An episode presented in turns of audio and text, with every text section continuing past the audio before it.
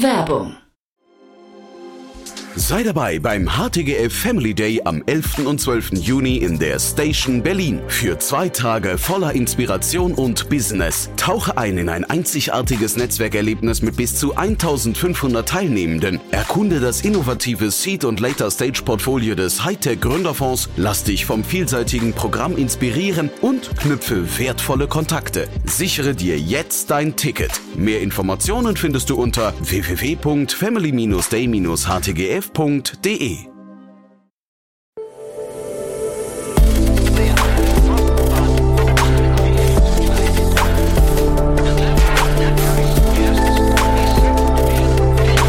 Startup Insider Daily. Investments und Exits. Herzlich willkommen zu Startup Insider Daily. Mein Name ist Jan Thomas und das hier ist unser morgendliches Format Investments und Exits. Ihr wisst, wir begrüßen jeden Morgen hier die wichtigsten Investorinnen und Investoren aus Deutschland, Österreich und der Schweiz und sprechen über Finanzierungsrunden, über Exits oder über alles, was wichtig ist oder wichtig sein könnte, wichtig wird aus Sicht der Investorinnen und Investoren. Heute zu Gast ist Matthias Ockenfels von Speed Invest.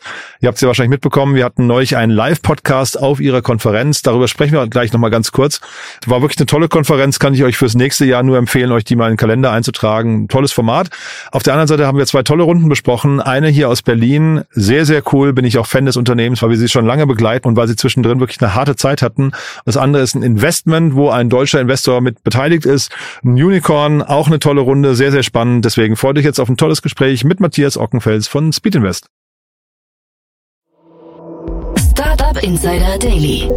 Investments und Exits. Sehr schön. Eben noch auf der Showbühne und jetzt hier wieder bei uns im Podcast. Matthias Ockenfest von Spinvest. Hi Matthias. Ja, hi. Freut mich, äh, dass wir uns so schnell widersprechen. Ja, äh, Stimmt großartig. in der Tat. Ja, wir hatten ein tolles, äh, einen tollen Live-Podcast zusammen. Ähm, erzähl doch vielleicht mal aus deiner Sicht, wie war denn die Konferenz? Ja, hat super viel Spaß gemacht. War ein guter Erfolg, würde ich sagen. Wir sind sehr zufrieden. es war echt noch viel los, auch bis spät. Wir haben ja am Ende immer noch ein DJ äh, da und so lassen das ein bisschen ausklingen und ähm, selbst der musste dann irgendwann die Zelte abräumen, sozusagen Zelte abbauen und gehen und da waren die Leute immer noch da. Das ist immer ein ganz gutes Zeichen, ja, glaube ja. ich. Und vom Programm her magst du mal so ein, deine ein, zwei Highlights noch teilen? Ja, also eins von meinen Highlights war auf jeden Fall der Talk von dem äh, Jack Greco. Das ist der Gründer äh, von ACV Auctions. Das ist so ein bisschen vergleichbar wahrscheinlich zu Car on Sale hier aus Deutschland. Das mhm. wird vielleicht einigen Leuten was sagen, die äh, auch einen recht äh, erfolgreichen Börsengang hingelegt haben. Und der hat eigentlich einen sehr, ich würde sagen, emotionalen Talk gegeben über sozusagen die Ups und Downs eines Founders, aber halt auch sich da sehr verletzlich gezeigt und äh, auch über die Schattenseiten ein bisschen gesprochen. Das fand ich eigentlich ganz spannend, weil da oft die Leute äh, nicht so oft drüber reden mhm. und äh, hat mich persönlich zumindest ziemlich abgeholt und äh, hatte auch ziemlich vollen vollen Saal. Und dann äh, ja muss ich natürlich uns selber nennen äh, beziehungsweise fand ich jetzt mein Panel äh, zusammen mit dem Jasper von Cherry, äh, der Courtney von Battery. Jasper Masemann, ja. Mhm. Ja. Genau, der Jasper Masemann, äh, der bestimmt auch schon mal hier war, auch ganz spannend. Äh, da ging es um das Thema einfach das aktuelle Funding Environment, insbesondere natürlich auch für Marketplaces, auch so ein bisschen natürlich äh, mit Bezug auf AI, inwiefern das eine Rolle spielt. Das war auch äh, ganz spannend oder fand ich, war, glaube ich, ein ganz guter Vibe, war ganz gut äh, abgestimmt. Ja. Mhm. Ich habe noch den, den Daniel Kraus von Flixbus habe ich mir noch angeschaut. Ja. Finde das immer wieder erstaunlich. Also ich finde das eine ganz, ganz großartige Geschichte, die Flixbus da schreibt. Ähm, hätte ich nie gedacht, dass sowas überhaupt möglich ist, also in dieser Dimension so einen Markt aufzurollen. Wirklich toll. Finde ich, abs ja. finde ich absolut spannend. Finde ich auch deswegen spannend, weil es auch eine der wenigen Companies ist, die quasi aus Deutschland bzw. Europa kommen und dann in die USA expandieren mhm. und halt eben äh, und dort Player übernehmen und eben nicht, wie es sonst meistens passiert, umgekehrt, irgendein mhm. amerikanischer Player kommt nach Europa und übernimmt hier einen lokalen Player äh, finde ich, ist auch mal ganz erfrischend. Total. Und der Daniel präsentiert es immer mit so einer ganz, äh, also der, der strahlt die Ruhe in Person aus, finde ich. Der, also ja, absolut. man kann sich gar nicht vorstellen, dass das intern, dass das intern irgendwie ein Unternehmen ist, was so auf Hochtouren läuft, weil er wirklich jedes Mal, wenn er auftritt, er ist ja so ein bisschen das, äh, glaube ich, der Außenminister, ähm, ja. wirkt sehr, sehr entspannt, muss ich sagen. Ganz toll. Nein, absolut. Und ist, glaube ich, eine tolle Erfolgsgeschichte, made in Germany. Total.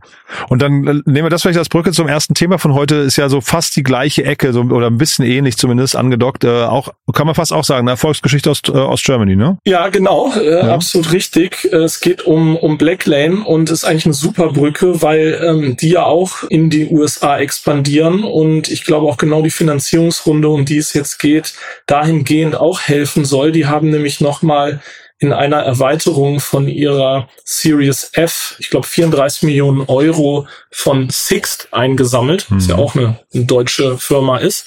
Und die beiden Companies, glaube ich, auch sehr stark auf den US-Markt schauen. Ich glaube, US-Markt auch der, inzwischen der größte Markt für Sixt auch, was ich persönlich in dem Kontext auch ganz interessant fand.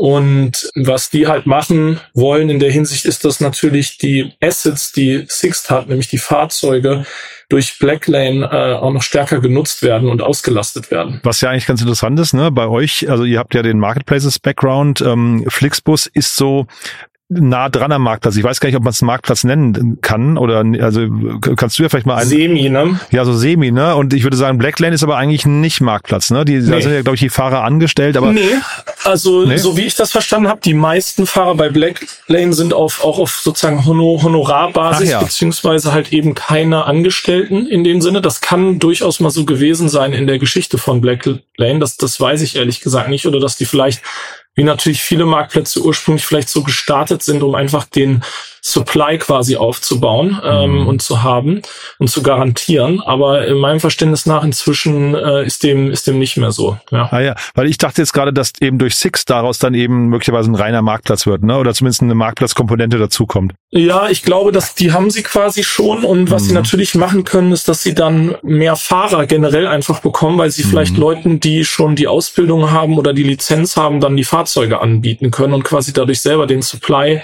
steigern können, was natürlich insbesondere für jetzt einen neuen Markt, wo sie den vielleicht noch nicht so stark haben äh, wie die USA, äh, wichtig sein kann, um da einfach schnell loslegen zu können oder halt auch sich zu verbreitern und in mehr Regionen geografisch äh, präsent zu sein. Mhm. Nur weil du jetzt gerade zweimal das Wort Supply genannt hast, das muss man vielleicht einmal, wir hatten es ja auch im Panel da auch kurz diskutiert, ja. dieses Thema Demand und Supply, dieses, dieses Ausbalancieren ist, glaube ich, das Schwierigste am Anfang, ne? Genau, man hat ja, also ich benutze immer die englischen Begriffe, aber es geht ja um Angebot und Nachfrage und hier in dem Sinne ist ja das Angebot sind ja die ähm, äh, Chauffeure beziehungsweise die Limousinen und das muss man natürlich irgendwie bereithalten und als Marktplatz haben, damit man überhaupt dann das entsprechend die entsprechende Nachfrage dann auch bedienen kann. Ja. Mhm.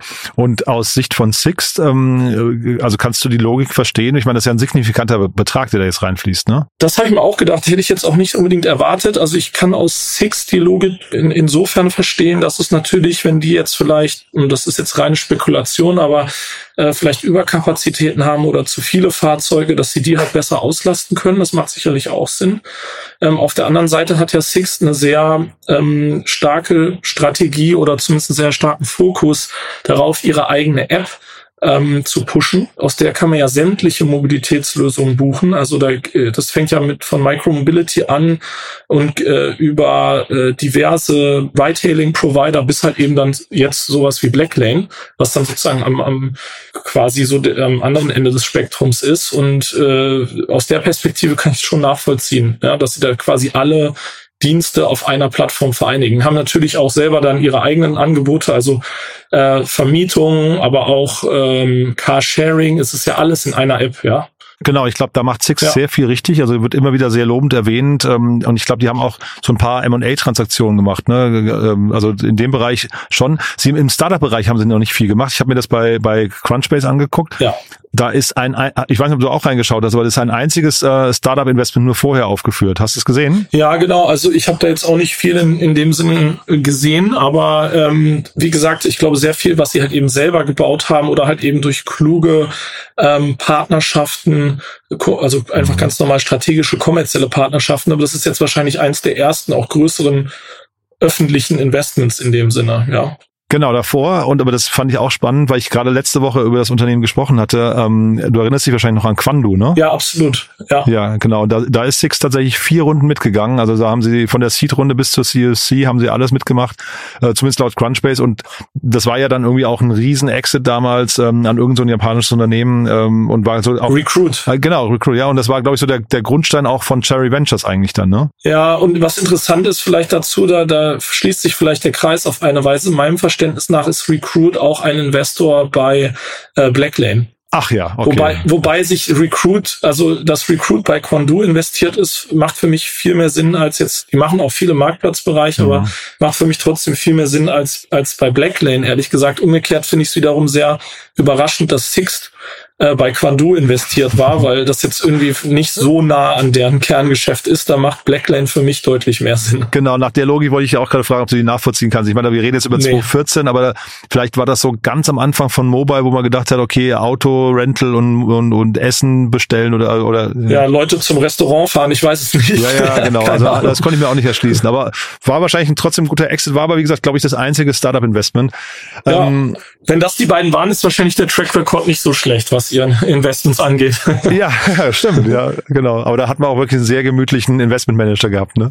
Ja, ähm, genau. Und aber trotzdem nochmal Blacklane, die, die gibt's ja auch schon lange, die, ich hatte die hier auch schon mehrfach äh, im Podcast, die hatten eine harte Zeit durch Corona, haben sich aber dann wirklich auch richtig gut erholt, muss man sagen, ne? Ja, genau, die sind ähm, also nach Corona äh, haben sich dann vervierfacht wieder, sind jetzt ähm, äh, waren glaube ich letztes Jahr auf 200 Millionen Euro Umsatz. Das äh, ich gehe davon aus, das ist wirklich dann der Innenumsatz, wenn wir da mhm. über äh, eben darüber sprechen, dass das ein wirklicher Marktplatz wäre und nicht der sozusagen GMV oder Außenumsatz ist. Ist nicht ganz klar, ehrlich gesagt, von dem was in den Artikeln steht, aber ich würde jetzt mal davon ausgehen, äh, dass das so ist. Und äh, ich fand das eben auch recht ähm, überraschend, weil es klingt schon danach, dass es denen recht gut geht und die es halt auch geschafft haben, so einem Markt, wo es einen, einen Über, ein Free Now ja gab, äh, sich halt zu behaupten und weiter fortzubestehen und auch weltweit zu expandieren. Ja, die sind ja mhm. auch äh, in, in diversen Märkten international äh, tätig. Ja. Mhm. Und haben da, also zumindest wenn man dem Jens äh, Wohltorf, den hatte ich hier ein paar Mal im Podcast gesagt, ähm, wenn man ihm glauben kann, haben sie da wirklich auch eine, eine Top-Position sich schon erarbeitet. Äh, wahrscheinlich ist der Markt gar nicht so klein. Ne? Also wenn, die haben halt ihre Nische gefunden ja, genau. und was ich halt spannend finde, dass sie ja und das, das haben sie wahrscheinlich dann auch wieder ähnlich mit vielen von den ähm, Vermietern, dass sie halt mit ja Airports und Airlines eng zusammenarbeiten, was natürlich auch Sinn macht. Mhm. Äh, da hat man natürlich entsprechend die Kundschaft, die äh, auch da zahlungswillig ist für solche Services und das kann man natürlich sehr eng miteinander verzahnen. Ne? Das macht natürlich Sinn und haben da irgendwie ihre Nische gefunden, die aber offensichtlich ähm, groß genug zu sein scheint. Ja. Mhm.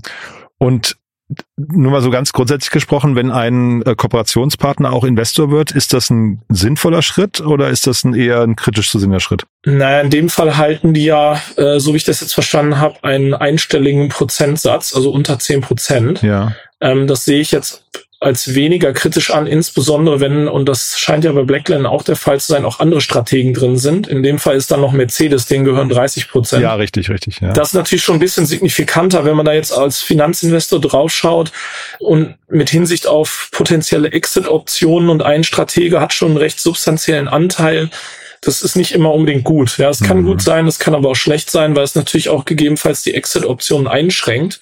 Ja, und eine gewisse Signalwirkung auch davon ausgeht. Ähm, weil natürlich dann die, die schon drin sind, natürlich auf eine Weise am besten wissen, was passiert. Und wenn die dann quasi nicht zugreifen, ja, dann ist es vielleicht nicht unbedingt so ein gutes Zeichen, was jetzt irgendwie einen, eine Akquisition angeht oder einen, ja, einen potenziellen äh, Exit. Auf der anderen Seite, glaube ich, kann man das auch so ein bisschen miteinander äh, quasi ausnivellieren, indem man halt eben mehrere von solchen Strategen reinholt. Und natürlich hat es auch viel damit zu tun, wie viel gehört denen dann wirklich. Und der Teufel ist im Detail. Was für Rechte haben die dann? Mhm. Gibt es da irgendwelche Vorkaufsrechte etc. pp. Ja. Ja, total. Nee, ich dachte nur wenn du wirklich mit so einem Kooperationspartner am Tisch sitzt, mhm. der immer sagt, na ja, vergiss nicht, bei der Verhandlung gerade, wir sind ja auch euer Gesellschafter, ist ja immer, klar, ne, kann so, kann so ein bisschen schwierig auch werden in der Position. Die müssen natürlich trotzdem Deals machen, die sozusagen on an Arm's Length Basis sind. Ja, genau. die können, also da, von daher, da gibt's ja schon auch Recht und müssen sich auch an Recht und Gesetz halten. Die unter äh, Dritten, ne, und so weiter, ja. Genau, von das muss immer dem, dem, dem Drittvergleich standhalten. Ja. Äh, insofern, äh, klar. Aber natürlich äh, schaut man da ein bisschen anders vielleicht drauf als Finanzinvestor. Äh, ich glaube jetzt in dem Fall, die haben das ganz smart gemacht ähm, über die Jahre, so wie ich das als Außenstehender beurteilen kann, weil sie eben da auch mehrere drin haben und es hat denen ja jetzt auch nichts im Wege gestanden verstanden, dass da Mercedes drin war, dass die noch mhm. weitere Finanzierungsrunden von anderen Investoren eingesammelt haben. Das scheint sich ja jetzt Mercedes auch nicht quergestellt zu haben. Das stimmt. Und äh, also es geistert immer mal dieser dieses Vorhaben eines IPOs äh, ähm, sagen wir, durch, durch die Szene. Von daher mhm. möglicherweise ist das dann auch der Exit und der ist ja dann strategiefrei oder strategenfrei eigentlich ne, zu sehen. Absolut. Ja. Und ich meine, es gibt ja auch dahingehend dann mehrere Optionen. Man,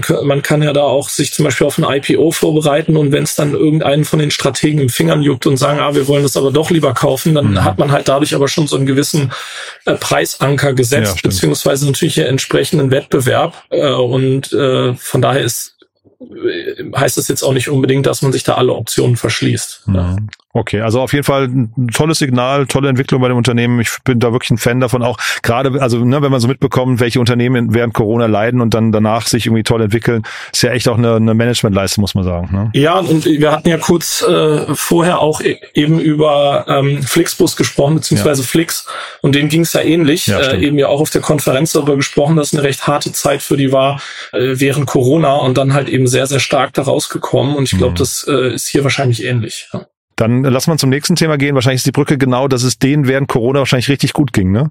Denen ging es wahrscheinlich während Corona richtig gut, aber denen geht es auch nach wie vor relativ gut.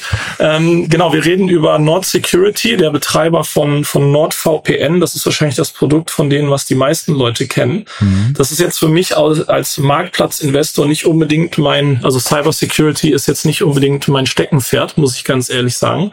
Was ich da natürlich ganz spannend fand, ist zum einen einmal die quasi Geschichte dahinter über die Jahre, weil die haben eigentlich meinem Verständnis nach bis, ich glaube, letztes Jahr, als sie zum ersten Mal schon 100 Millionen eingesammelt haben, eigentlich nie Geld eingesammelt, also gebootstrapped mal wieder aus dem aus dem Baltikum, aus aus Litauen. Also ich glaube, da die die Dichte an erfolgreichen äh, Tech-Foundern und, und Unicorn-Foundern ist, glaube ich, sehr, sehr hoch im Vergleich zu der Größe des Landes oder der, der Region. Also äh, Hut ab auf jeden Fall auch da an, an, an Litauen und die baltischen Founder. Mhm. Und ja, haben eben dann zum in ihrer ersten Finanzierungsrunde in dieser Größenordnung, ich glaube, es waren 100 Millionen auch eingesammelt und jetzt halt ich glaube, ein Jahr später oder und anderthalb Jahre später nochmal 100 Millionen. Irre. Ja.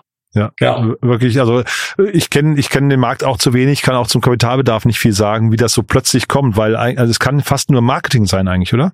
Ja, und das ist die andere Sache, die mich dabei auch überrascht. Das ist ja hier Warburg Pinkus, also äh, die, das ist eher ein, ich würde mal sagen, PE-Investor, ja, genau. der da jetzt investiert hat. Vorher war es Novator, die glaube ich die letzte Runde äh, angeführt haben, die jetzt auch wieder mit dabei. Ja, und Burda ist dabei, ne? Hast du gesehen? Entschuldigung? Ja. Burda ist dabei, ne? In beiden Runden. Burda war auch ja. mit dabei, ja, genau. Die waren aber auch, glaube ich, auch schon in der letzten Runde dabei. Also sie haben jetzt quasi wieder mitgezogen, ja. Ja, aber spannend, ne? Die hätte ich da auch nicht vermutet, ja. Hätte ich auch nicht gedacht, ja. ja. Äh, hat mich, hat mich auch überrascht, absolut.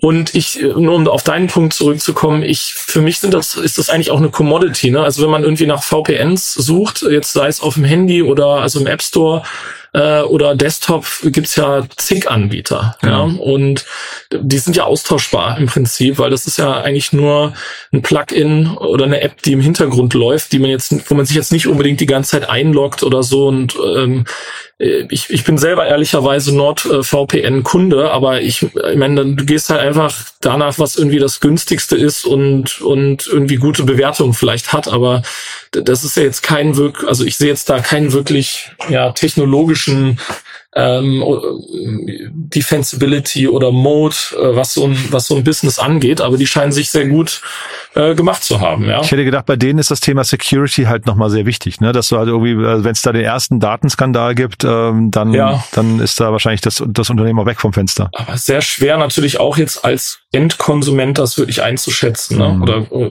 also da, da macht seine, seine, seine Te Technical Due Diligence zu machen. Sozusagen. Nee, aber das machen halt andere für dich, dachte ich, ne? Ihr dann hast du guckst auch irgendwelche, was nicht, Stiftung Warentests oder sowas, ne? Ähm, ja. Aber ich glaube, das ist schon so vielleicht das, wo man sich, wo man sich am meisten noch differenzieren kann äh, und an, dadurch halt eben so ein bisschen Branding. Deswegen dachte ich, Marketing äh, muss eigentlich ein Thema sein. Zeitgleich habe ich gesehen, äh, die haben 2000 Mitarbeiter, ne? Ja, genau, die haben 2000 Mitarbeiter. Also es ist jetzt auch kein kleines Unternehmen, machen, ähm, machen, glaube ich, fahren, glaube ich, richtig gute Umsätze.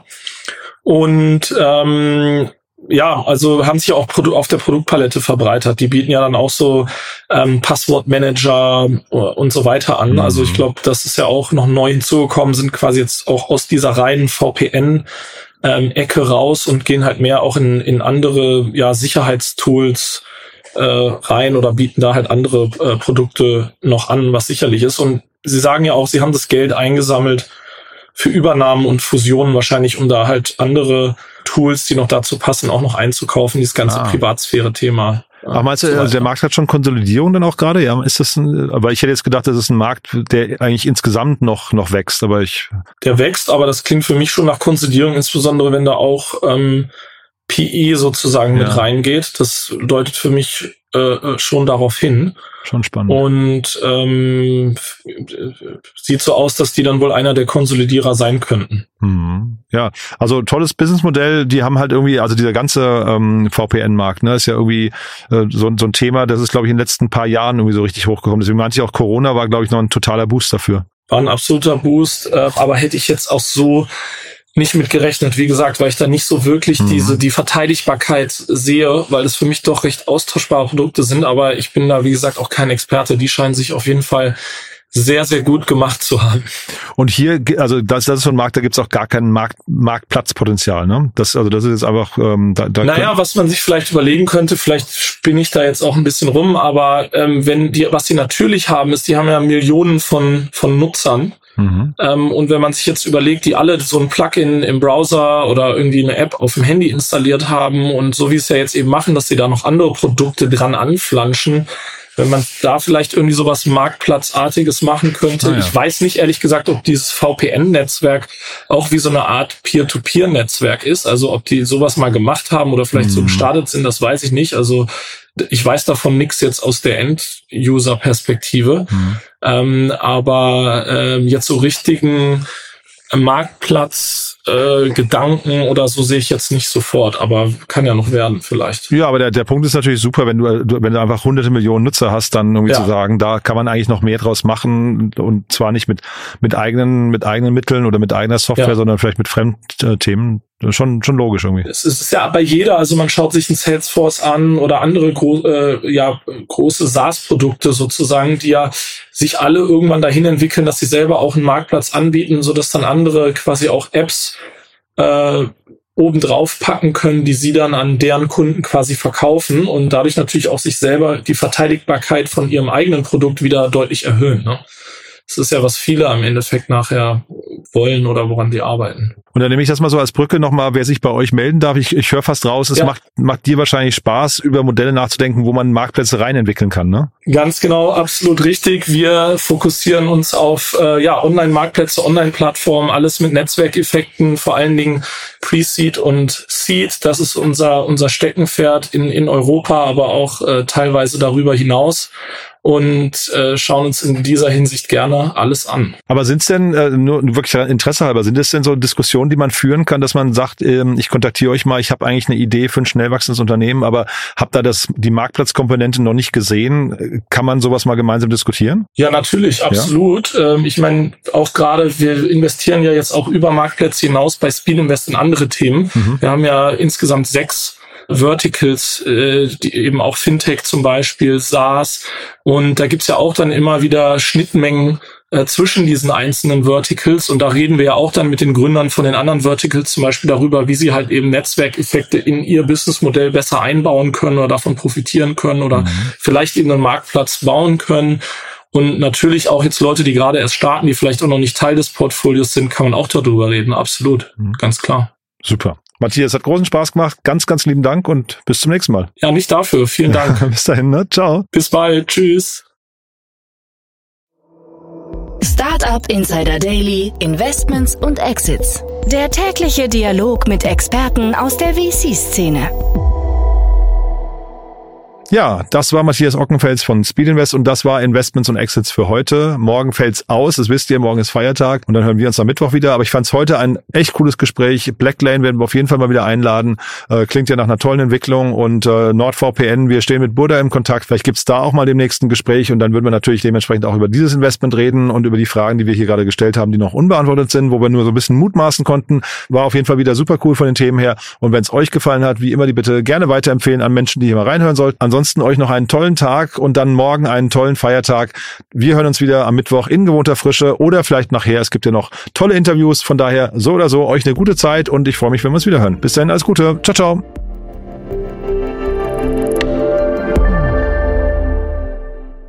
Diese Sendung wurde präsentiert von Fincredible. Onboarding made easy mit Open Banking. Mehr Infos unter www.fincredible.io.